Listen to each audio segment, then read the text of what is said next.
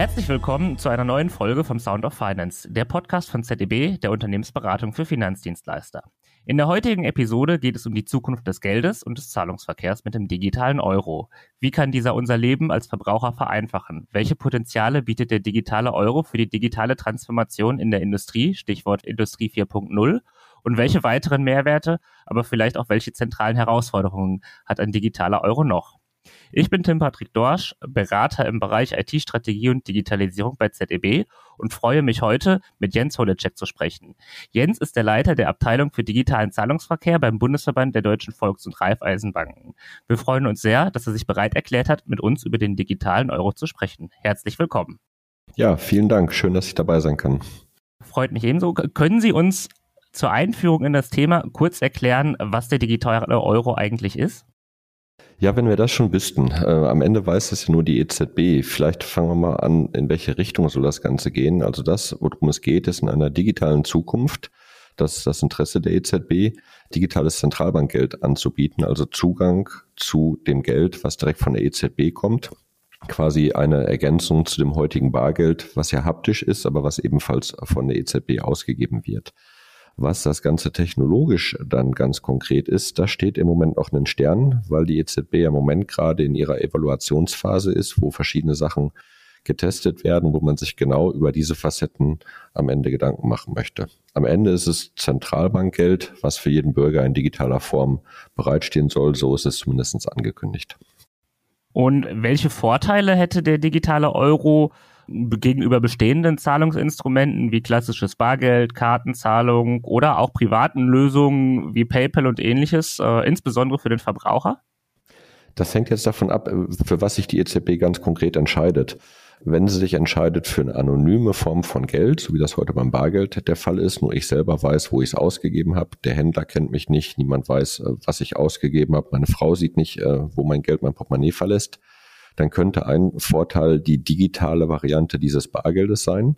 Und es ist natürlich dann eine digitale Zahlung in Zentralbankgeld, das heißt mit dem Geld, was direkt von der EZB kommt, was keine Forderung gegen eine Bank repräsentiert, wo keine Buchungen stattfinden.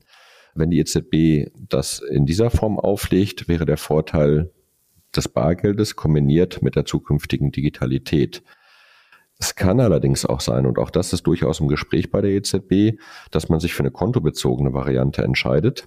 Eine kontobezogene Variante heißt, es gibt dann quasi ein Konto, wo mein digitaler Euro von der EZB drauf liegt, bei meiner Bank geführt oder bei der EZB geführt. Auch das ist noch nicht entschieden. Und ich habe dann quasi meine Forderung gegenüber die EZB. Das heißt, es ist Zentralbankgeld, genauso werthaltig wie Bargeld. Aber in diesem Fall hätte ich quasi nicht das gleiche Maß an Anonymität, weil jede Buchung natürlich dann genauso wie auf dem heutigen Konto auch von A nach B geschoben werden würde. Und ähm, damit hat man dann quasi auch immer die Buchungssätze und man kriegt dann schon eine Nachvollziehbarkeit, von wem das Geld an wem bezahlt worden ist und auch die Infrastrukturkosten, jetzt mal rein aus Sicht der Wirtschaft. Und das muss man natürlich dann auch wieder am Ende der Verbraucher irgendwo mitbezahlen wären dann nicht kleiner, als es beim heutigen Kontengeld der Banken auch der Fall ist. Ähm, eine weitere Variante, die es natürlich auch noch gibt, ist, dass die EZB das Geld in komplett tokenisierter Form auflegt, ohne dass es quasi irgendwo nachvollziehbar ist in unbeschränkter Form. Das wäre so ein bisschen die Philosophie, die auch ähm, Crypto-Coins draußen verfolgen. Das wird aber, glaube ich, aus Geldwäschegründen nicht passieren, weil wenn man jetzt den digitalen Euro in unbeschränkter Form komplett anonym zur Verfügung hätte, das wäre definitiv mit unserem heutigen Recht so nicht kompatibel. Zusammengefasst würde ich mal sagen, es kann einen Mehrwert für Verbraucher haben, wenn es eine digitale Ergänzung zum Bargeld ist mit den gleichen Eigenschaften. Mein Portemonnaie ist schnell voll, es ist offline, es funktioniert auch, wenn ich keinen keinen Strom habe im, im Krisenfall und ähm, komplett anonym. In einem anderen Fall, wenn es kontobasiert ist, dann ist das vielleicht eine Pseudo-Anonymität, eine Pseudo-Privatsphäre, die da drin ist. Aber dann hat es eigentlich relativ wenig äh, Vorteile, außer dass es digital ist. Aber das ist mein Geld, was ich heute von den Banken auf dem Konto habe, ja auch schon. Heißt also im Grunde tatsächlich Vorteile hätten wir an der Stelle nur mit der ersten Variante, bei der ähm, ja das Bargeld mit der Digitalität quasi verknüpft wird, wie Sie es gesagt hatten Konkret würde das bedeuten, wenn ich es richtig verstanden habe, dass man eben anonym zahlen kann, wie mit Bargeld, aber eben auch komfortabel, wie es mit dem äh, digitalen Geld, wie eben, eben bei Girokonten oder ähnliches ist. Sehen Sie da weitere Mehrwerte, vielleicht auch hinsichtlich zukünftiger Entwicklungen, ähm, weitere Digitalisierung, wo eben dieser digitale Euro auch noch Potenziale hat, die vielleicht auch ein, ähm, ja, das normale Bankengeld, was wir heute haben, also sprich EC-Karte, Kreditkarte und ähnliches, nicht bieten können? Also ähm, ich glaube, da muss man jetzt auch wieder unterscheiden, was ist der digitale Euro? Ähm, wir haben gerade ja von dem digitalen Euro der EZB gesprochen. Und ähm, wenn man mal daran denkt, dass die EZB die Aufgabe hat, Zentralbankgeld zur Verfügung zu stellen für jedermann und auf der anderen Seite aber auch das Thema Volkswirtschaft, Währungsstabilität zu gewährleisten, war das, was ich gerade umschrieben habe, die Rolle eines digitalen Euros der EZB. Ich glaube, dass dieser digitale Euro der EZB aber nicht one size fits it all sein sollte und sollte den heutigen Euro in all seinen Facetten ersetzen. Aber das, was den meisten kaum bewusst ist, wir haben heute nicht nur eine Form von Euro, wir haben eigentlich drei. Wir haben das Bargeld, das hat jedermann, das ist die Forderung gegenüber der EZB. Aber auch wenn ich jetzt mein ganz normales Konto betrachte, ist das ja heute Euro. Das ist aber kein EZB-Geld. Das ist Geld, was ich quasi meiner Bank vertrauenswürdig überlassen habe und äh, womit die dann aufgrund von meiner Einlage Kredite rausgeben kann. Das ist also quasi das, das Bankengeld, was draußen ähm, stattfindet. Und es gibt noch eine dritte Form, die ist den Banken vorbehalten. Das sind quasi die Guthaben auf den EZB-Konten. Das, was Sie gerade angesprochen haben, ist, was muss Geld eigentlich in der Zukunft erfüllen? Und da sind wir dann dabei, dass natürlich es Trend gibt in Richtung Industrie 4.0, in Richtung Machine Payments. Das Thema DLT ist ein hochgradig interessantes Thema in Verbindung mit Blockchains, gerade wenn es um Transparenz geht, um Supply Chains, die automatische Ausführung von Smart Contracts zwischen ganzen, ähm, ja, ich sag mal, Netzwerken, Wirtschaftsgeflechten, sei es mal ein Beispiel einer Zuliefererkette, wo diverse Zulieferer mit einem Konzern zusammenarbeiten. Da findet viel zukünftig über Smart Contracts statt. Und wenn ich über Smart Contracts natürlich Prozesse automatisieren möchte und ich möchte dann tauschen, ich möchte automatisch Verträge erfüllen, bin ich immer auch bei der Bezahlung. Die Frage ist aber, ob das am Ende eine Rolle sein muss für den digitalen Euro der EZB oder ob das nicht äh, eine Rolle ist, die das heutige Geld der Banken, sprich mein Kontoguthaben erfüllen muss, dass halt eben auch das heutige Bankengeld in tokenisierter Form auf Blockchains DLT-System zur Verfügung steht, um den Bedarf der Industrie, der Wirtschaftssubjekte nach Automation zu fördern ohne dass wir gleich unser ganzes Geldsystem umbauen in ein Vollgeldsystem, was durchaus von vielen Volksbanken, Volkswirten als kritisch gesehen wird und was gleichzeitig dann auch wieder das Potenzial hat, die Stabilität unserer Wirtschaft zu gefährden. Also kurz, der Retail CBDC der EZB sollte sich auf das Thema komplementär zu Bargeld fokussieren. Ich glaube aber ganz fest daran, dass die Banken, wir sind ja durchaus dabei, quasi den Euro auch für Industrie 4.0 in tokenisierter Form für Blockchains, On-Chain mit engen Verbindungen zur Verfügung stellen werden. Das ist ein Punkt, da würde ich gerne später nochmal drauf eingehen. Was genau könnte denn ein digitaler Euro eben im Bereich ja, Industrie 4.0 im Bereich Industrie, vielleicht auch IoT äh, bewirken? Was könnte das vielleicht auch konkret an, an Use Cases eröffnen?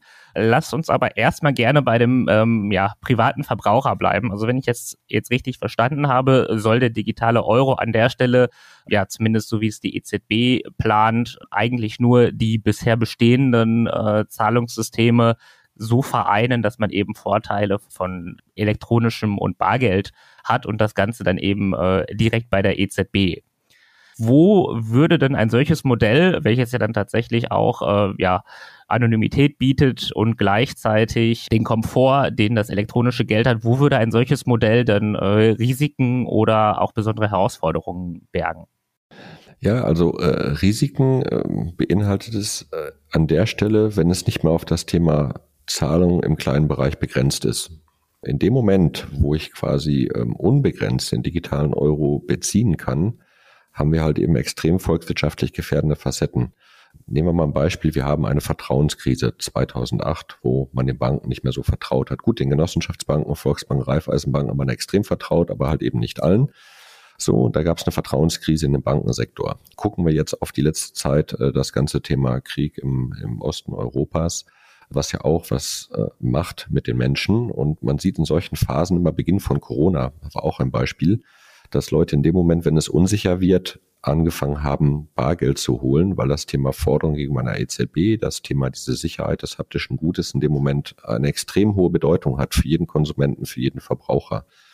Und das ist etwas, Wenn natürlich eine Krise da ist, wo Wirtschaftskrise, Vertrauenskrise, egal wodurch ausgelöst, ähm, die Wirtschaft darauf angewiesen ist, siehe auch zu Corona, dass übergangsweise mehr Kredite zur Verfügung stehen, dass in dieser Phase der Unsicherheit Banken auch beiseite stehen, dann ist es natürlich extrem schädlich, wenn Menschen ihre Einlagen von der Bank abholen.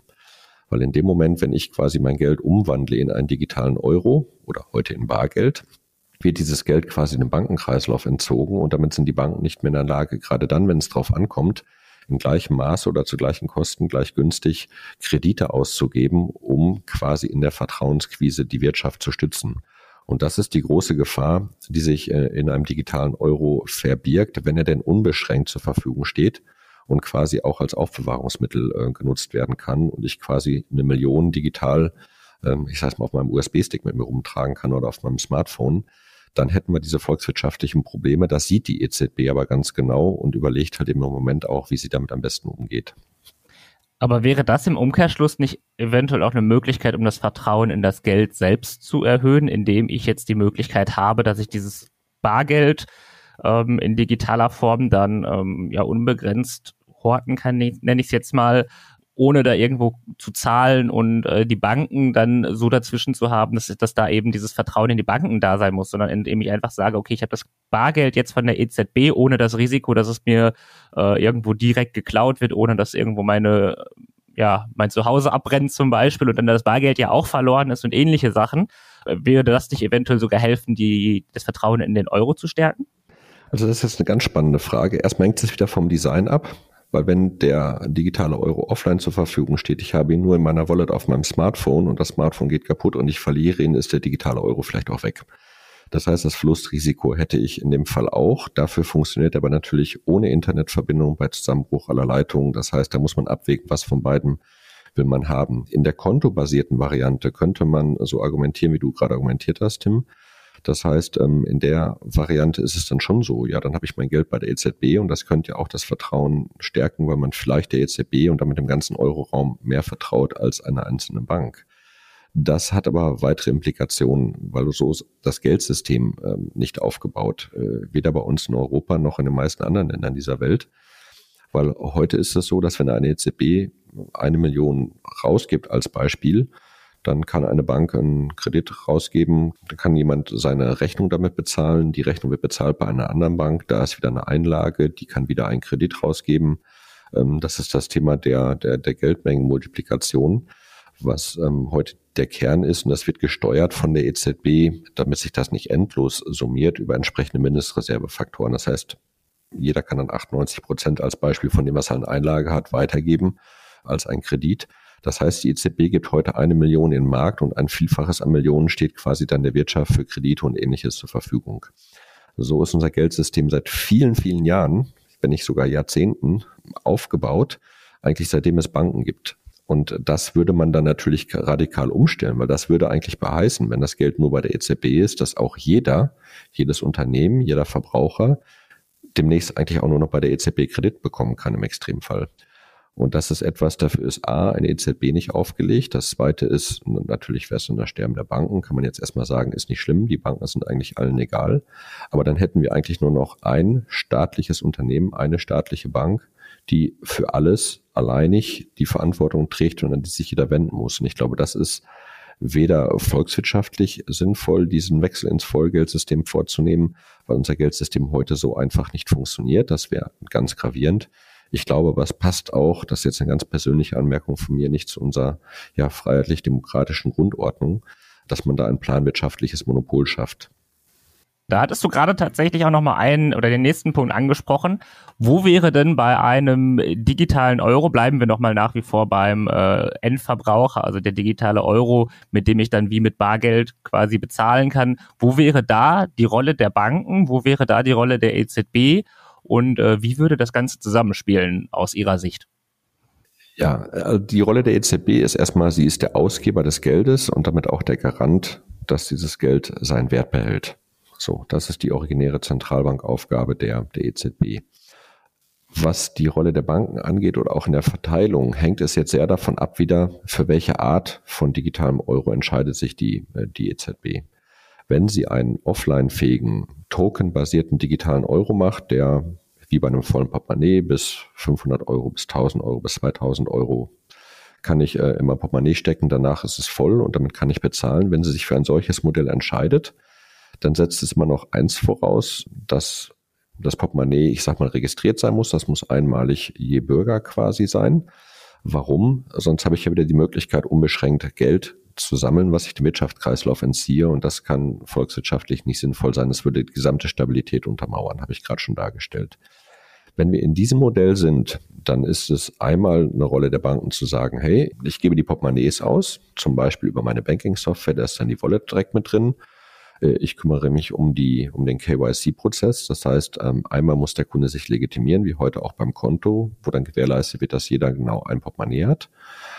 Und ähm, ja, ich mache natürlich dann auch die Anbindung an das Bankkonto möglich. Das heißt, in der Wallet ist dann sowas wie, ich möchte jetzt 30 Euro bezahlen, Blumenstrauß für meine Frau, habe nur noch 5 Euro drin. Dann kommt direkt der Dialog und sagt, möchtest du gerade 30 Euro von deinem Konto abheben? Und dann habe ich quasi einen virtuellen Geldautomaten damit drin, den meine Hausbank betreibt, wo ich das Geld dann abholen kann. Das ist eine Leistung des normalen Girokontos, das ist dann damit drin. Und dann kann ich quasi mein Portemonnaie wieder aufladen, sodass eigentlich die digitale Bargeldlogistik von der EZB zum Verbraucher von den Banken übernommen wird, aber dann auch die Bereitstellung von konkreten Lösungen in Form von Wallets und ähnlichem. Gleiches auch auf der Händlerseite, weil jeder Händler braucht dann digitale Kassen mit einer Wallet, wo dann auch mehr Geld drin sein muss. Es muss registriert sein. Aber ähm, da möchte ja auch nicht jeder für jede einzelne Zahlung als Händler die Buchhaltung anwerfen müssen, jede einzelne Kassenvorgang buchen müssen. Das heißt, man will ja die Summe der Tageseinnahmen über den Tag haben. Und da nimmt dann die Bank äh, quasi den digitalen Euro von der Kasse wieder entgegen und macht dafür dann die Gutschrift auf das Konto. Das wäre dann quasi die Rolle, die die Banken hat, wie im heutigen Bargeldkreislauf auch. In der anderen Variante, nehmen wir das Thema kontenbezogener digitaler Euro, sieht das anders aus. Da hängt es dann davon ab, wer die Konten am Ende pflegt. Im schlimmsten Fall, und ich glaube, das wäre irgendwie dann wirklich von hinten durch die Brust ins Auge und würde einem digitalen Euro in der Vision nicht gerecht, hat die Bank dann ein weiteres Konto für jeden, was dann auch nur einmal da sein dürfte, auch in einem verzinslichen Modell, wie die EZB das diskutiert. Das heißt, diese Registrierung des Kunden, dass es ein digitales Eurokonto ist, würde durch die Bank erfolgen. Dann muss die Bank vielleicht technisch das Konto sogar noch führen. Das pflicht sie in den heutigen Datenbanken. Und dann würde mit jeder Zahlung, die ich draußen mache, die Bank im Hintergrund ähm, eine Überweisung von dem einen Wallet-Konto des Verbrauchers an das Wallet-Konto des Händlers vornehmen. Dann wären wir aber eigentlich nicht anders wie in dem heutigen Giralgeld auch. Dafür braucht es dann keinen digitalen Euro. Das heißt, diese kontobezogene Variante ist eigentlich ohne Mehrwert, ist teuer für alle Beteiligten und würde eigentlich wenig Vorteile bringen. Trotzdem gefühlt wird in diese Richtung gerade sehr, sehr viel diskutiert, äh, aus welchen Gründen auch immer, dass man diese kontobezogene Variante, ich glaube, gerade etwas der anderen vorziehen würde. Bin aber nicht sicher, ich bin halt eben nicht bei der EZB. Weißt du, was die EZB dazu sagt oder hast du eine eigene Einschätzung, wie das Ganze im internationalen Rahmen aussieht, also insbesondere natürlich außerhalb des Euroraums? Gibt es dazu auch schon ähm, ja, Ausführungen der EZB oder Ideen, wie man das äh, in diesem Zusammenhang dann handeln möchte? Also ich glaube, da muss man, da muss man unterscheiden. Erstmal ist der, der Raum außerhalb natürlich nur am Rande ein Thema der EZB, weil das am Ende ein globales Thema. Und das Thema äh, Central ähm, Bank Digital Currency, also digitales Zentralbankgeld, ist ein weltweites Thema. Wenn man sich da die entsprechenden einschlägigen Informationen mal ansieht und da mal durchguckt, gibt es, glaube ich, zwei Länder, die haben die Projekte verworfen. Es gibt eine ganze Reihe, die sind gerade in der Pilotierung oder im Proof of Work. Das heißt, die testen, was so geht. Und es gibt auch, ich glaube, zwei Länder mittlerweile, die schon einen digitalen Euro eingeführt oder eine digitale Währung eingeführt haben. Bei denen ist es dann ja nicht unbedingt der Euro. Ähm, da muss man allerdings unterscheiden, in welcher Form haben sie das digitale Geld eingeführt. Es gibt durchaus auch Länder, die forschen mehr in die Richtung, wie kann ich denn tokenisiertes Zentralbankgeld zur Verfügung stellen für den Kapitalmarkt, für die Banken in der Verrechnung, um da Effizienzen zu heben. Das macht den Zahlungsverkehr dann auch für jeden günstiger. Also wenn ich heute zwei Euro mit meiner Girocard kontaktlos draußen bezahle im Geschäft, dann entstehen da einfach Folgekosten. Wenn die Banken digitales Geld für die äh, Verrechnung zwischen den Banken zur Verfügung gestellt bekommen von EZB, der sogenannte Wholesale CBDC, lassen sich diese Kosten senken. Am Ende können dann da auch alle von profitieren, nicht nur die Banken, weil der Wettbewerbsdruck ist hoch und am Ende niedrige Kosten führen in der Regel dann auch zu, zu sinkenden Preisen. Ähm, es gibt einige, die gehen in die Richtung. Es gibt aber auch einzelne, die dann ganz fokussiert in Richtung des digitalen Bargelds denken und in die Ergänzung reingehen. Und ich habe bisher eigentlich nur wenige äh, gefunden, die den Ansatz wählen, den die EZB im Moment ähm, auch wenn man die aktuellen Reden von Herrn Panetta ähm, so mal sieht, in den Vordergrund stellt, da versucht man eigentlich mal so eine One-Size-Fits-it-all-Lösung zu kreieren. Ich halte das für die gefährlichste Variante, wenn man da keine Zielgruppentrennung hat, weil am Ende hat man was, das passt nicht für den Verbraucher. Siehe, anonymen Zahlen ist erstmal nichts Verwerfliches. Es passt nicht für die Industrie, weil es nicht tokenisiert ist, sondern noch kontobezogen ist. Es passt nicht für die Banken, weil am Ende dann da nur Kosten entstehen, ohne dass irgendjemand einen Mehrwert hat und man wird das äh, Verbraucher nicht berechnen können. Also dieser One-Size-Fits-it-all-Gedanke, den finde ich ganz gefährlich. Im internationalen Kontext muss man auch sagen, dass natürlich auch die G7 sich das Thema zum Beispiel auf die Fahne geschrieben hat, weil die Verrechnung, ähm, die wir heute haben, internationalen Zahlungsverkehr zwischen Währungen, US-Dollar zu Euro, Yen zu Euro ähm, und welche verschiedenen Varianten da alle erforderlich sind, das sind ja noch viel, viel mehr. Die könnte natürlich in einer, ich sag mal, Interzentralbanken Blockchain DLT-Infrastruktur, wo die Zentralbanken als Vertrauensanker drin sind und wo ich den Token von einer Währung direkt gegen Token einer anderen Währung tauschen kann, natürlich enorm an Effizienz gewinnen und auch das Thema globalisierte Zusammenarbeit, globalen Zahlungsverkehr deutlich günstiger machen. Insofern wird da an vielen Stellen drauf geschaut, an vielen Stellen wird überlegt, aber ganz wichtig ist eigentlich, und das wäre eigentlich mein Wunsch auch gewesen an eine EZB, wenn ich hätte wünscht dir was spielen können, dass man mit dem Interbanken äh, digitalen Euro anfängt, also dem Wholesale CBDC, weil da kann man diese Mehrwerte mit wenig Wirtschaftsakteuren, mit wenig Komplexität sofort heben. Das wäre, glaube ich, ein guter erster Schritt gewesen, sich der Tokenökonomie erstmal zu nähern und da gewisse Standards zu schaffen. Man hat allerdings sich entschieden, jetzt eher von der Retail-Seite zu kommen und da bin ich mal gespannt, wie das noch weitergeht jetzt über die nächsten zwei Jahre. Dann zum zum Wholesale CBDC, den du gerade schon angesprochen hattest. Da meintest du, würde, könnte man die Mehrwerte, die auch ähm, aus deiner Sicht, wenn ich das richtig verstanden habe, auch äh, ja erheblich höher sind, zumindest jetzt im, im ersten Schritt, auch deutlich schneller heben. Kannst du vielleicht die Mehrwerte ähm, nochmal kurz zusammenfassen? Also ich hatte jetzt verstanden, insbesondere zwischen Währungen zu handeln, also Dollar, Euro, Yen, was auch immer, könnte damit eben äh, extrem erleichtert werden. Aber welche weiteren Mehrwerte gibt es hier noch? Denken wir heute mal das ganze Thema Kapitalmarkt. Wenn ich heute eine Schuldverschreibung ausgebe als Kapitalmarktunternehmen, dann gebe ich quasi die Urkunden raus, die wandern schon auf die Blockchain. Da gibt es ja auch entsprechenden gesetzlichen Rahmen mittlerweile, dass auch diese Verbriefung auf Blockchains erlaubt ist in tokenisierter Form. So, wenn ich die ausgeben möchte, gebe ich sie raus und dann habe ich mal wieder die Frage, wie komme ich an das Geld? Das sind so diese Zug-um-Zug-Geschäfte, da braucht es halt eben im Moment wahnsinnig viel Vertrauen, wahnsinnig viele Schritte. Und das Ganze kann man natürlich wunderbar, wenn die Wertpapiere eh schon auf der Blockchain sind, äh, komplett auch in solchen DLT-Blockchain-Strukturen abwickeln, wenn auch das Geld dort stattfindet und das Geld, dem die Banken alle vertrauen, was komplett unabhängig ist, weil die Banken sind ja quasi nicht vom Zahlungsausfall geschützt, wie das ein Verbraucher ist. Wenn eine Bank heute pleite geht, wird jeder erstattet, beziehungsweise die Volksbanken retten ja das ganze Institut. Aber ähm, zwischen Banken äh, habe ich das als einziges sicheres Geld das Guthaben bei der EZB. Und wenn dieses Guthaben genauso auf der Blockchain ist, habe ich die Möglichkeit, bei der Schuldverschreibung das Wertpapier direkt zu tauschen gegen das EZB-Geld.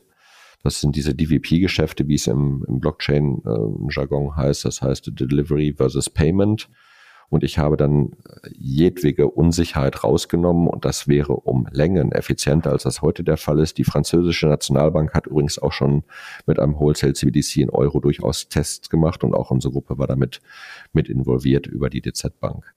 So, ähm, das wäre eine Facette. Das zweite ist, ich kann dann genauso auf einer Blockchain die Verrechnung im Zahlungsverkehr zwischen den Banken stattfinden lassen. Also wenn heute viele Banken untereinander Zahlungsverkehr haben, dann werden quasi die gegenseitigen Forderungen, ich sag's mal vereinfacht, über den Tag aufgerechnet und dann muss man irgendwann ja halt eben zwischen Volksbank und Sparkasse, Volksbank, Deutsche Bank, Volksbank ne, und äh, jede andere Bank dann diese Forderung verrechnen, weil die Geldströme da nie abends gleich null sind in beide Richtungen. So, und diese ganzen Systeme laufen heute dann über gegenseitige Limite, über, ne, über alle möglichen Varianten und am Ende über das Zentralbankgeld. über die Konten ähm, bei der EZB. Und auch das könnte man auf die Blockchain heben und dann direkt quasi die Einzelzahlung versus die Gesamtforderung gegenseitig verrechnen. Das würde die Effizienz im Hintergrund bei den Banken extrem steigern. Das ist ein zweites Beispiel. Ich glaube, da lassen sich ähm, neben dem Cross-Currency-Thema, was wir gerade schon hatten, noch viel, viel mehr finden, weil der ganze Interbankenverkehr ist im Payment recht komplex, der ist in den Kapitalmärkten recht komplex. Das ganze Thema Aktien, Wertpapierhandel spielt damit eine Rolle. Das kann man dann noch aufnehmen. Und da gibt es, glaube ich, riesengroßes Potenzial für enorme Effizienzsteigerung, die natürlich dann erstmal nur auf einen überschaubaren Nutzerkreis wirkt, auf die Banken direkt, aber indirekt natürlich auch in Form von fallenden Preisen, von die Kosten für die Ausgabe einer Schuldverschreibung sinken, die Refinanzierung für Kapitalmarktunternehmen wird einfacher und kostengünstiger. Das wird natürlich dann auch in der Wirtschaft insgesamt ankommen. Aber es wäre eine ganz klare Zielgruppenfokussierung. Das wäre Blockchain-Geld on-chain von der EZB. Und wäre genau, weil es so zielgruppenfokussiert ist, auch sehr einfach umsetzbar. Und der Grund, dass es heutzutage dann auch noch nicht so gemacht wird, dass das direkt verrechnet wird, sind einfach ähm, Effizienzgründe in der Zahlung mit dem EZB-Geld. Also ich ja, könnte ich ja auch heute schon ähm, als Bank quasi, ähm, hattest du ja gerade gesagt, ist es aktuell so, dass da die Zahlungen ähm, gesammelt werden und am Ende des Tages dann beglichen werden. Warum macht man das nicht direkt heute? Bei SCT Ins viel schneller, aber da sind halt eben dann gegenseitige Kreditlinien hinter, weil die Sparkasse möchte sich ja sicher sein, dass die von der Volksbank auch das Geld bekommt. So, ne? und die Volksbank möchte sich genauso sicher sein, dass sie von der Sparkasse das Geld bekommt und auch die eine Volksbank muss das ja zeitgleich in der Bilanz einbuchen, wenn es bei der anderen die Bilanz verlässt. Und das geht heute halt eben alles über das EZB-Konto. Das geht schnell, das geht auch im Bereich Instant, dann einzeln für jede einzelne Zahlung mit einer, mit einer höheren Geschwindigkeit im Hintergrund. Aber das würde halt eben noch kostengünstiger, noch einfacher gehen, wenn man direkt gemeinsam auf der gleichen technischen Infrastruktur arbeiten könnte. Und das wäre dann die gemeinsame Blockchain des EZB-Geldes, sprich das Zentralbankkonto, was dann quasi auf der Blockchain verfügbar ist. Den nächsten Punkt würde ich gerne ähm, nochmal auf die Mehrwerte, die wir schon gerade angesprochen hatten, für Unternehmen eingehen. Wo könnte ich über den digitalen Euro konkret äh, Mehrwerte für Unternehmen heben im Bereich der Industrialisierung, im Bereich der Transformation der Industrie und vielleicht auch konkreter im Bereich von äh, IoT, Internet of Things? Wo kann hier ähm, ein digitaler Euro konkret Mehrwerte heben? Also äh, an ganz vielen Stellen weil die Wirtschaft entwickelt sich auch digital gerade rasant weiter. So, das muss man jetzt so ein bisschen abschichten. Erstmal möchte ich betonen, das muss ein digitaler Euro sein, nicht der digitale Euro der EZB. Ich glaube, das ist erstmal ganz wichtig fürs Verständnis über das Thema Schädlichkeiten, Volkswirtschaft, Veränderung Geldsystem haben wir ja vorhin schon gesprochen. Ich sehe verschiedenste Angebiete. Wir sehen im Moment, dass Industrie Supply Chains auf die Blockchain wandern. Das heißt, das Thema der Liefer- und Versorgungsketten dort äh, stattfindet. Warum findet das dort statt? Das Thema der Smart Contract zwischen verschiedenen Beteiligten ist hochgradig interessant. Und ich mache einfach jetzt mal so ein typisches Supply Chain Beispiel.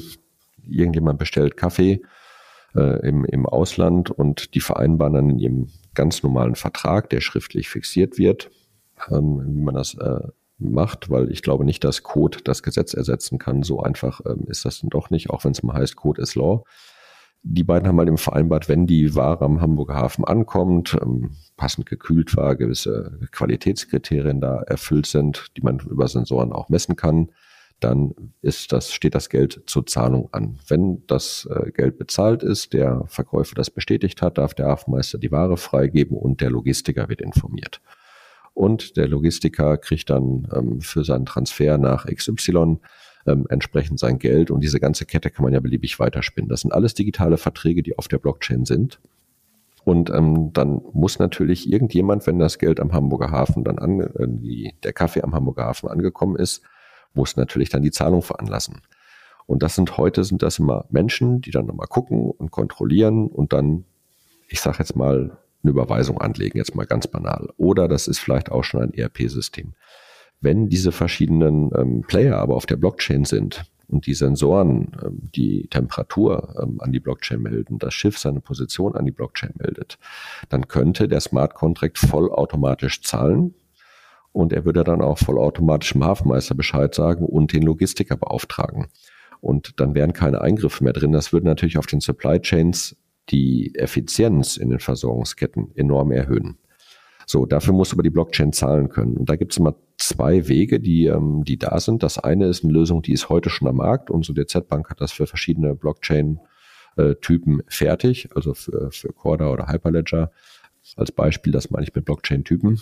Da gibt es ja auch verschiedene, ich sag mal, so schön Blockchain-Betriebssysteme dass dieser Smart Contract quasi dem heutigen Zahlungsverkehr sagen kann, überweis doch mal Kaffee 35.000 Euro für die Lieferung. So, das geht heute, die Zahlung ist in 20 Sekunden da und dann 20 Sekunden später SCT Instant würde jetzt nicht unbedingt die Prozessautomation aufhalten. Also insofern kann der heutige Zahlungsverkehr schon mit der Blockchain sprechen und die Smart Contracts können arbeiten. Das ist das Erste. Es gibt aber auch, glaube ich, Anwendungsfälle, wo der heutige Zahlungsverkehr zu teuer ist oder wo der Liquiditätsfluss nach Abnahme gestaltet werden soll. Da sind wir so bei dem Thema eher so Micropayments, permanente ähm, ja, Cash Flow Streams, so will ich das mal bezeichnen. Und ähm, da würde eine solche Triggerlösung, wie wir es nennen, nicht funktionieren. Ich denke mal, ähm, ich tokenisiere, gerade ganz aktuelles Thema, meinen Gasverbrauch. Jeder Kubikmeter hat äh, keine Ahnung, wie viel Cent der Preis im Moment gerade äh, beträgt. So, und mein Zähler, also permanent mit jedem Kubikmeter, den ich entnehme, soll quasi, dass man gleich im IoT-Bereich quasi der Versorger dann auch den entsprechenden Cashflow direkt bekommen. Sowas kann ich natürlich nur mit Geld vornehmen, was direkt auf der Blockchain existiert. Also diese Tokens können ja beliebig klein sein und ich könnte ohne weiteres dann quasi mit jedem Liter Wasser, mit jedem Kubikmeter Gas äh, für 10 Cent, 20 Cent, 50 Cent, 70 Cent, je nachdem, um welches Gut es geht, permanent dieses Geld in die eine Richtung fließen lassen auf eine Blockchain, während ich quasi bei mir das Gas entnehme, das Wasser entnehme, den Strom entnehme. Ähm, und dafür braucht es dieses Money on-chain, das heißt tokenisiertes Geld, was auf der Blockchain stattfindet. Und ähm, auch solche Modelle werden in Zukunft sicherlich kommen. Was wir auch sehr viel sehen, ist im Moment das Thema Pay-per-Use, wo Unternehmen sich Maschinen teilen und dann die Maschine von mir aus sich selber abrechnet. Ähm, die gehört dann der Leasingfirma oder einem der, der Player in einem Konsortium. Und jeder Standsvorgang, jeder Maschinenvorgang wird dann quasi mit den Beteiligten abgerechnet. Auch da gibt es zwei Varianten, die wir heute sehen. Das eine ist, dass die häufigere, dass ERP-Systeme das übernehmen, über einen Monat aufsummieren und am Ende des Monats dann die Verrechnung anstoßen. Da könnte die Triggerlösung dann ähm, genauso laufen. Das kann man auch auf einer Blockchain über einen Smart Contract machen. Es gibt aber auch sicherlich welche, die möchten die Liquidität schneller fließen lassen. Und wenn ich die Liquidität schneller fließen lasse, habe ich kleinere Beträge. Und an der Stelle macht dann tokenisiertes Geld auf der Blockchain wieder Sinn. Und ähm, wenn wir jetzt über tokenisiertes Geld sind, es gibt ja Kryptocoins, Bitcoin und Co. Es könnte halt eben auch einen digitalen Euro geben, wie er heute ähm, auch auf meinem Konto da ist, der aber auf der Blockchain quasi funktioniert, wo ich dann direkt auf der Blockchain diesen Token verschieben kann und damit habe ich auch das Geld von einem Konto auf das andere geschoben. Und ähm, dann hätte man eigentlich das Maximale aus beiden Welten. Man hätte die Vorteile von Smart Contracts, Blockchain und Blockchain Geld on-Chain, also was auf dem Chain, auf der Blockchain selber existiert, gepaart mit dem Erhalt unseres heutigen Geldsystems. Und ich glaube, das ist ganz, ganz wichtig einfach für die Stabilität. Ja, auf jeden Fall interessante Use Cases, die sich da dann ergeben und, äh, und ja auch dann tatsächlich auch ganz neue Use Cases, wenn man jetzt mal vielleicht auch dran denkt, ähm, wenn ich jetzt automatisiertes Fahren nehme und da irgendwo so ein Sensor austauscht zwischen verschiedenen Fahrzeugen, wo man dann ja auch für die Daten im Zweifelsfall bezahlt, viele Player drin hat und vielleicht auch Bruchteile von Cent, die dann da irgendwie für jeden Austausch anfallen, die man dann eben auch auf die Art und Weise heute überhaupt gar nicht abbilden kann, zumindest nicht wirtschaftlich und damit dann in Zukunft überhaupt erst ermöglicht. Also das geht ja tatsächlich auch nochmal deutlich weiter mit den Beispielen, als dass man da irgendwo bestehende ERP-Systeme jetzt tatsächlich ersetzt.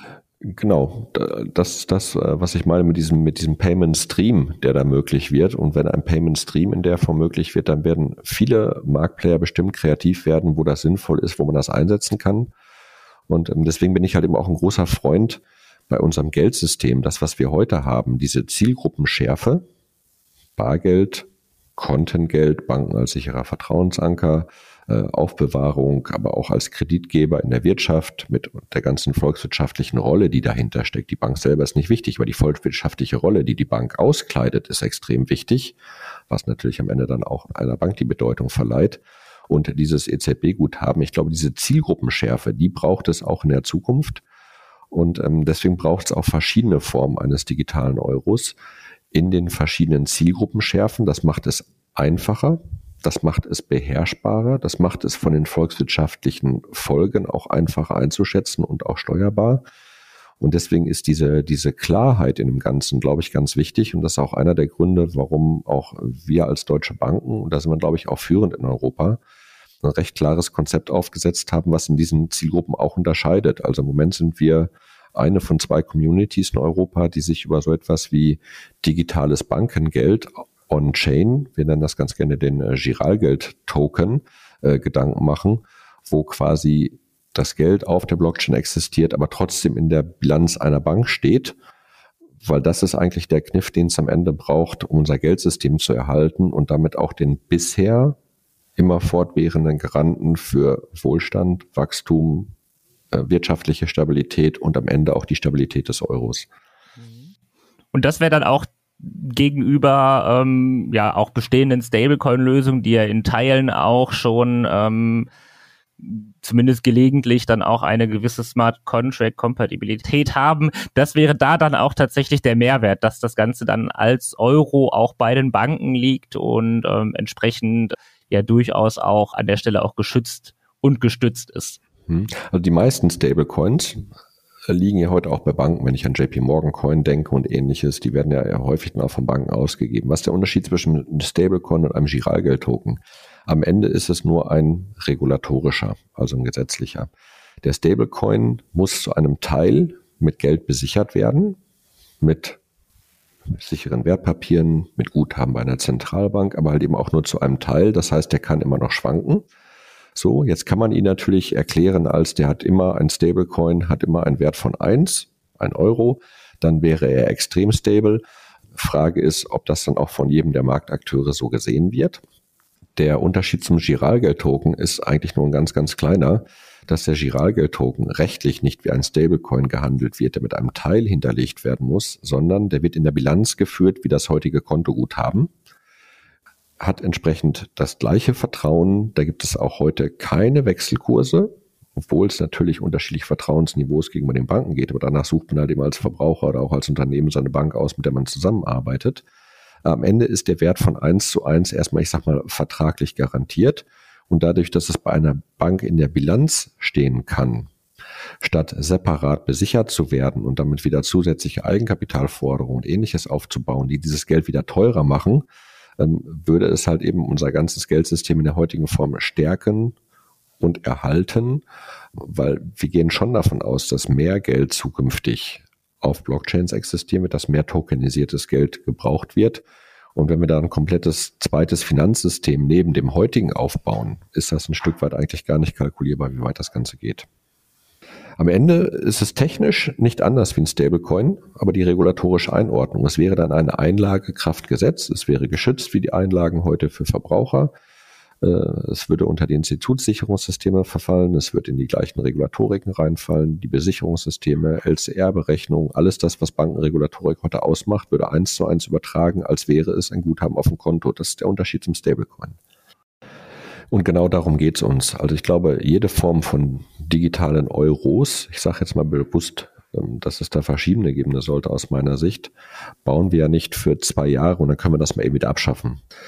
Die Entscheidungen, die jetzt die EZB trifft, auch im Sinne des Geldsystems, sind Entscheidungen, die schon an einem, ich sag mal, revolutionären Punkt ankommen und die Entscheidung, die ich jetzt treffe, ob ich ihn auflege wie Bargeld und anonym, das werde ich kaum schnell verändern können. Das ist eine Entscheidung, die muss auch in 50 Jahren noch die richtige sein.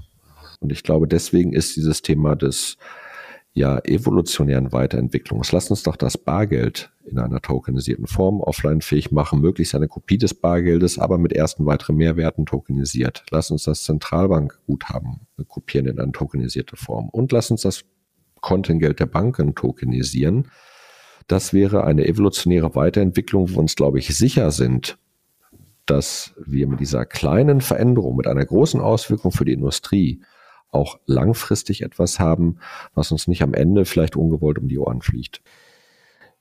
Ich hätte tatsächlich noch mal eine Frage, noch mal einen Schritt zurück zum Thema IoT. Äh, du hattest gesagt, das muss hier nicht zwingend ein EZB ausgegebener digitaler Euro sein, der eben diese ähm, ja, IoT äh, Industrie 4.0 Kompatibilität, Smart Contracts etc. ermöglicht was würde das denn dann heißen? Also wer wäre an der Stelle wofür verantwortlich in einem solchen System, wo eben ein digitaler Euro mit einer Smart Contract Kompatibilität herausgebracht werden würde? Wären es die Banken, wäre es die EZB, wäre es die Industrie selbst? Also am Ende muss, soll es ja Geld sein. Wenn es Geld ist, dann ist es heute so, ich kann Geld bei einer Bank bekommen in Form von Bargeld oder ich habe mein Geld bei einer Bank auf einem Konto oder bei Zahlungsdienstleistern, da gibt es ja auch ein paar am Markt, die quasi ähm, auch Konten führen, wo ich, wo, wo ich Geld drauf liegen habe.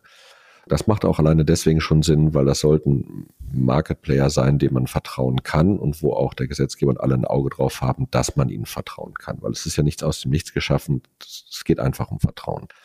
Und ähm, zu dem Thema auf IoT und Streams. Ähm, am Ende ist es Geld. Und ob es ein Token der EZB ist oder einer Bank, wäre erstmal austauschbar. Die Frage ist, will die EZB dort rein und unser Geldsystem radikal umbauen in Richtung eines Vollgeldsystems? Ich glaube, es gibt immer Ausnahmen, aber die Volkswirte sind sich einig, dass das eine ganz schlechte Wahl wäre. Aber ich könnte natürlich jetzt meinem Kunden als Bank sagen, hier und ähm, wenn du das Geld für On-Chain brauchst, auch fein. Und dann hat er sein Konto und dann kann er sagen, bis 100 Euro im Monat tokenisiert ist okay. Und dann würden wir quasi den Token bereitstellen für den Verbraucher und damit könnte dann der Payment Stream im IoT-Umfeld laufen. Das, ähm, von wem das Geld am Ende kommt, ist es ja egal. Bei Geld ist mir nur wichtig, dass der Empfänger darauf vertrauen kann, dass es einen Wert hat. Und das macht man eigentlich, indem man sagt, ein Euro ist ein Euro und mit der Garantie, es jederzeit in EZB-Geld umtauschen zu können. Das Geld, was heute bei einer Bank auf dem Konto liegt, hat seinen Wert nur deswegen, weil jeder weiß, ich kann es abholen in Form von Bargeld und dann habe ich eine Forderung gegen das ganze Eurosystem. Und das muss man eigentlich übertragen auf die, auf die digitale Zukunft. Und am Ende ist es dann egal. Dann kommt das Geld halt eben von der Volksbank. Wenn die Sparkasse sagt, ob das Volksbankgeld ist, EZB-Geld, das ist für mich alles gleich gut, das hat die gleiche Qualität, dem vertraue ich gleich, dann wird sie das Geld genauso äh, entgegennehmen, wie sie das heute ja auch im, im unbahnen Zahlungsverkehr macht. Mhm. Aber ich meine, ist es nicht so, dass gerade in diesem Umfeld, diese Handelsfinanzierung, die du zum Beispiel genannt hast, ich will im Ausland Kaffee kaufen, dann wird der Spediteur ähm, informiert, dann wird das Ganze an die Kaffeemühle geliefert und wie auch immer, ähm, welche viele Schritte da noch dazwischen sind, ist es nicht hier so, dass da die Kompatibilität zwischen den verschiedenen Systemen essentiell ist? Und wenn jetzt mal zum Beispiel der Volks- und Raiffeisenverband äh, ein so, solches System rausbringen würde, wäre das da nicht eine enorme Herausforderung, zum Beispiel dann den ecuadorianischen Kaffeeverkäufer an dieses System anzubinden? Also erstmal das mir eine Frage der Rollenaufteilung.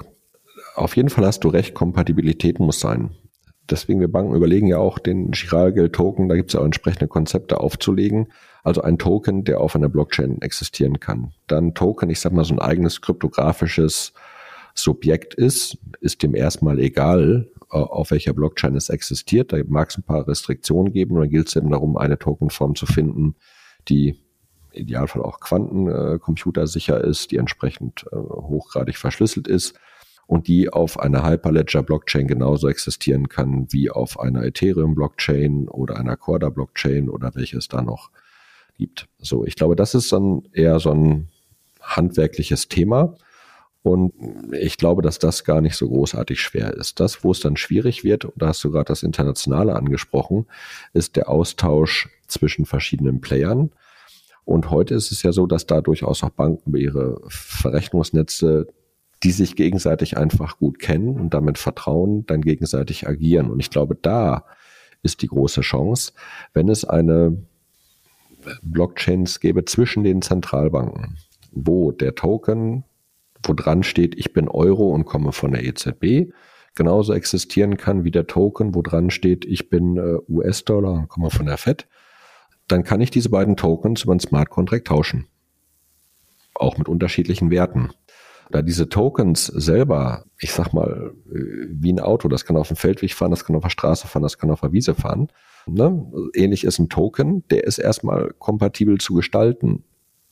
Was dann drin ist, das ist dann der Inhalt, der ist unproblematisch. Einmal US-Dollar, einmal, einmal ist es Euro. Das Spannende ist halt eben sein, ob beide sagen, wir haben eine Straße von A nach B und ob überhaupt beide ein Auto haben, weil das Ganze funktioniert natürlich erst dann, wenn die Fed ein Central Bank Digital Currency rausgeben würde, also ein Wholesale CBDC. Und wenn die EZB auch ein Wholesale CBDC hätte und wenn die beiden dann sich auf eine Blockchain verständigen, wo sie dann untereinander tauschen oder auch man global sich sogar auf eine Blockchain zwischen den Zentralbanken verständigt mit wenigen Akteuren, einer hohen Geschwindigkeit, vertrauenswürdige Player, dann wäre das, glaube ich, ein leichtester Synergieeffekte zu heben. Das heißt, an der Stelle müssten die Zentralbanken, also nicht nur die EZB, aber auch die Fed und äh, dann auch weitere Zentralbanken, hier quasi den Token selbst zur Verfügung stellen und damit dann auch natürlich die Sicherheit, dass dieser Token auch eben den Wert von einem Dollar, einem Euro, einem Yen oder was auch immer hat. Und ähm, dann dieses System, mit dem die Tokens ausgetauscht werden, auf dem dann auch gewisse Smart Contracts und sonstiges laufen, die würden dann an der Stelle von irgendwelchen Drittplayern, seien es jetzt Banken, sei es vielleicht auch die Industrie selber, auch da gibt's ja immer wieder Antritte, dass dann äh, Bosch zum Beispiel ist ja relativ stark da drin äh, mit eigenen Blockchains, das müssten dann ähm, eben weitere Player dann klären, wie man hier eine, ähm, ja, eine Blockchain beziehungsweise ein, eine Plattform schafft, auf der eben dann diese Synergieeffekte dann auch wirklich gehoben werden können.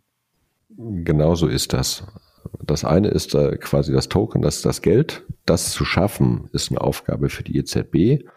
Es von A nach B zu transportieren zwischen Zentralbanken ist vielleicht eine Aufgabe von Zentralbanken. Das kann sinnvoll sein.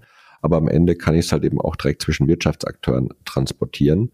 Und da ist dann einfach nur die Frage, wie weit darf es dann halt eben nicht anonym sein, muss da noch ein Auge drauf haben, wie viel Regulatorik spielt eine Rolle im Sinne von Bankenaufsichtsrecht, Überwachung und ähnlichem damit dann da halt eben auch kein Schwufix gemacht wird. Ich glaube, das ist auch wichtig für das Vertrauen. Also, ne, durchaus mal drauf zu gucken, ist jetzt nicht schädlich für das Geldsystem, aber bitte in den Maßen, die unsere Demokratie verkraften kann.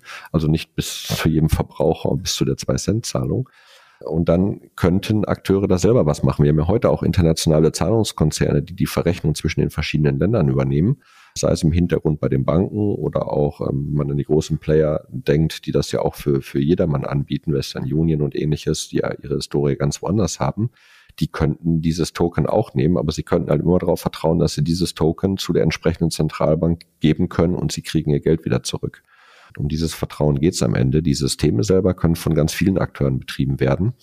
Und wenn wir jetzt mal in das Thema der Industrie gehen, dann ist natürlich der Traum von einzelnen Playern zu sagen, hey, ich brauche da gar keine Bank mehr in dem Zahlungsverkehr. Auch das hört man ja hin und wieder. Ja, das kann man vertreten. Das mag auch ein Bestandteil unserer Zukunft sein, dass der Zahlungsverkehr direkt zwischen zwei Playern läuft, dann zum Beispiel mit EZB-Geld oder mit Coins, denen einfach nur alle Beteiligten einen ähnlichen Wert zumessen. Und dann sind Banken als Intermediäre raus. Auf der anderen Seite, wenn eine Bank keine Einlagen mehr hat, kann sie keinen Kredit rausgeben. Und wenn man heute mal große Unternehmen fragt, was ist euch wichtiger, den Zahlungsverkehr ohne Banken zu haben, mit, mit der Folge, ihr kriegt keine Kredite mehr von der Bank, ihr könnt euch nicht mehr refinanzieren. Oder, naja, Zahlungsverkehr, da sind Banken irgendwie noch wichtig, aber durch den Zahlungsverkehr gibt es auch eine Einlage und damit sind wir immer euer Partner, auch wenn es um das Thema Kredite geht. Dann entscheiden sich erstaunlicherweise die meisten um das Thema der, der Kreditsicherheit, also dass man die Sicherheit hat, dass man auch mit Krediten und Liquidität auch gestützt werden kann, wenn man sie braucht. Und das Blöde dabei ist halt, das eine gibt es nicht ohne das andere. Mhm.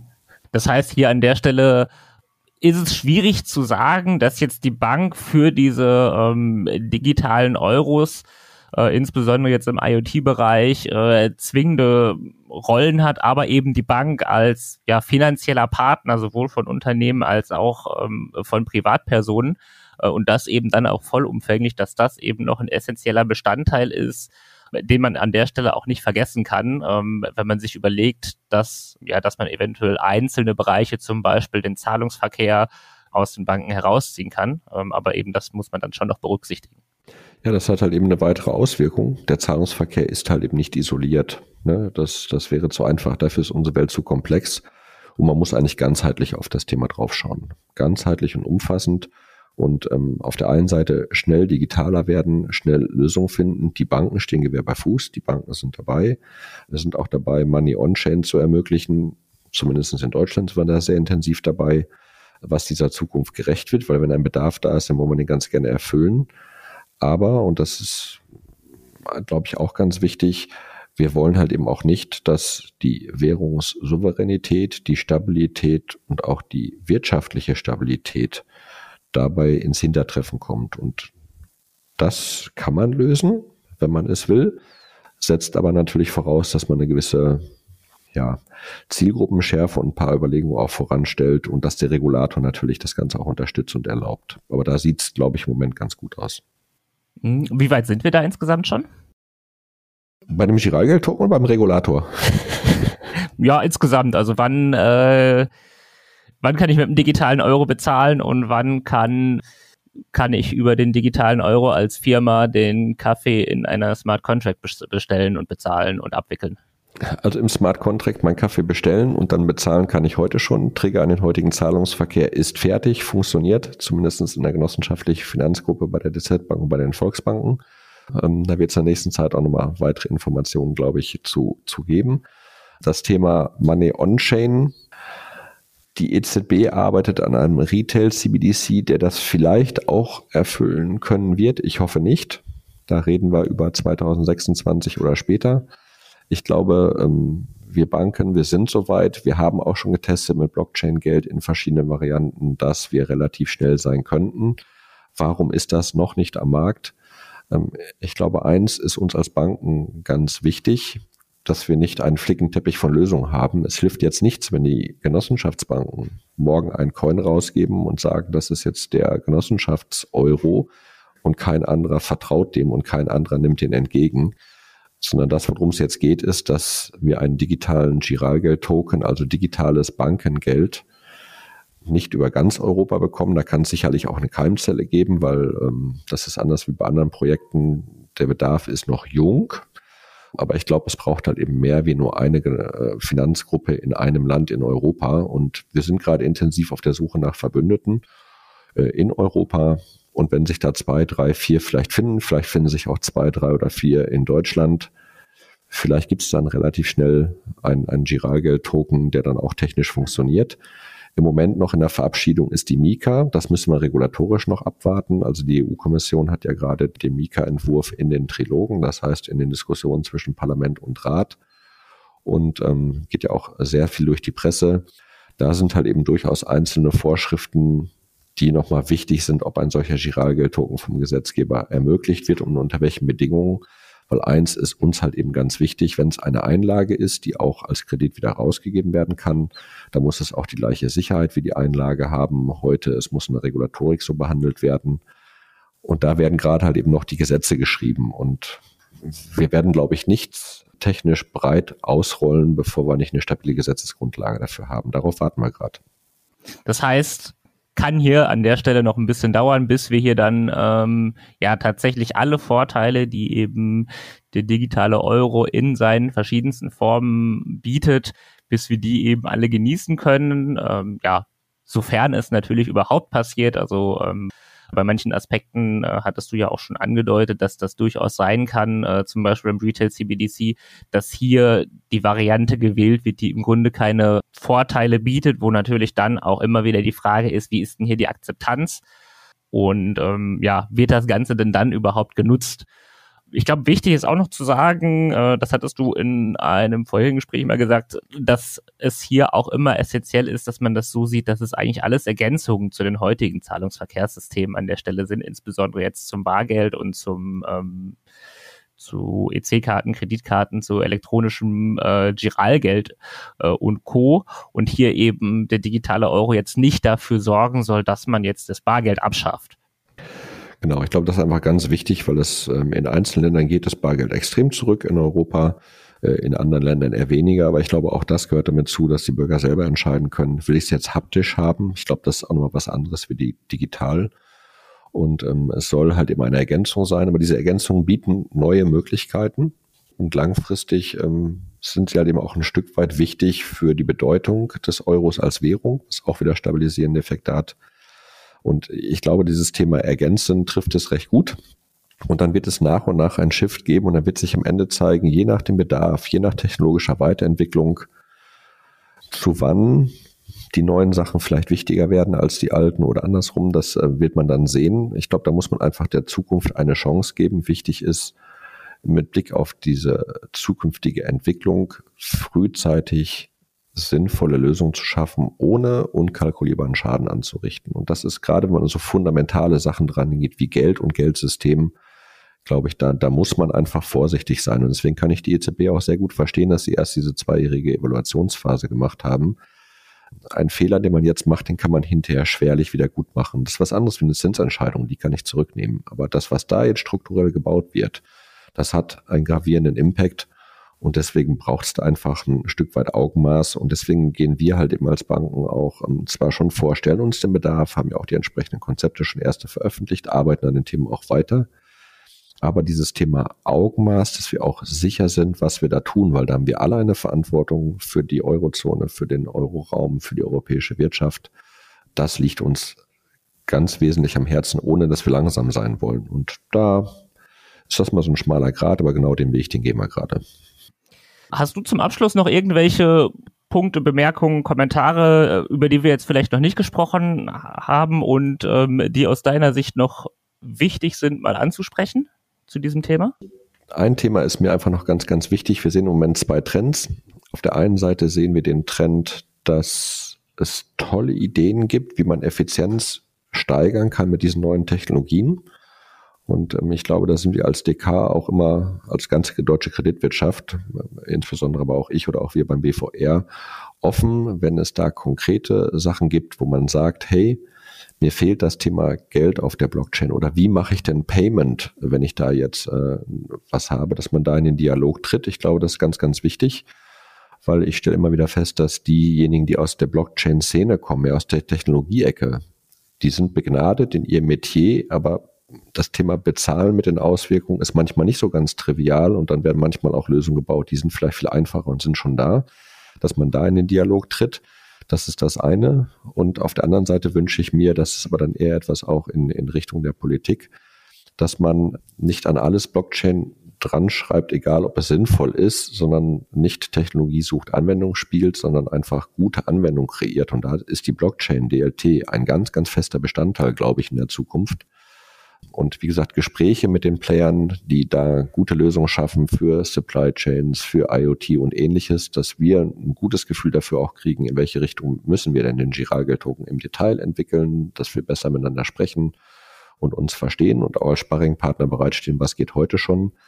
Und wie gesagt, von der Politik würde ich mir ein bisschen mehr wünschen, dass man die Technologie überall mit einbezieht in das Kalkül und in die Auswahl aber äh, nicht zwingend alles auf die Blockchain verschiebt. Hauptsache ist es Blockchain. Ich glaube, das würde auch langfristig dem, der Blockchain und der DLT-Infrastruktur und dieser Technologierevolution nicht gerecht werden. Das wären so die zwei Wünsche, die ich noch ganz gerne mitgeben würde. Das waren doch schöne Schlussworte. Jens, vielen Dank für das interessante Gespräch. Vielen Dank, dass ich da sein durfte und gerne bleiben wir in Kontakt. Ich komme gerne auch nochmal, wenn ich wieder eingeladen werde. Das bekommen wir bestimmt hin. Äh, wir haben nun einen deutlich besseren Einblick dazu erhalten, was der digitale Euro ist, wie der Einfluss auf Menschen, Unternehmen, Banken sein kann, sein wird äh, worauf man achten muss und ähm, ja, worauf auch die EZB insbesondere achten sollte. Falls ihr Lust habt, euch noch tiefer mit dem Thema zu beschäftigen oder Fragen, Anmerkungen, Kommentare habt, diskutieren wollt, verlinken wir euch äh, im Podcast gerne unter der Podcast-Beschreibung gerne unsere Kontaktdaten. Zudem findet ihr dort auch einen Link zu einem schriftlichen Interview mit Jens Holecek, ebenfalls über den digitalen Euro, wo wir uns ähm, ja etwas mehr auf die Abgrenzung fokussiert haben zwischen den verschiedenen Formen des digitalen Euros. Diesen, dieses Interview hatten wir zusammen mit den Kollegen Florian Dickmann, Nikola Jelcic führen können ähm, von ZDB und äh, ja auf dem ZDB Banking Hub veröffentlicht. Und äh, ja, wenn euch diese Ausgabe des Sound of Finance gefallen hat, abonniert unseren Kanal, lasst gerne eine Bewertung da und ja, danke und bis zum nächsten Mal.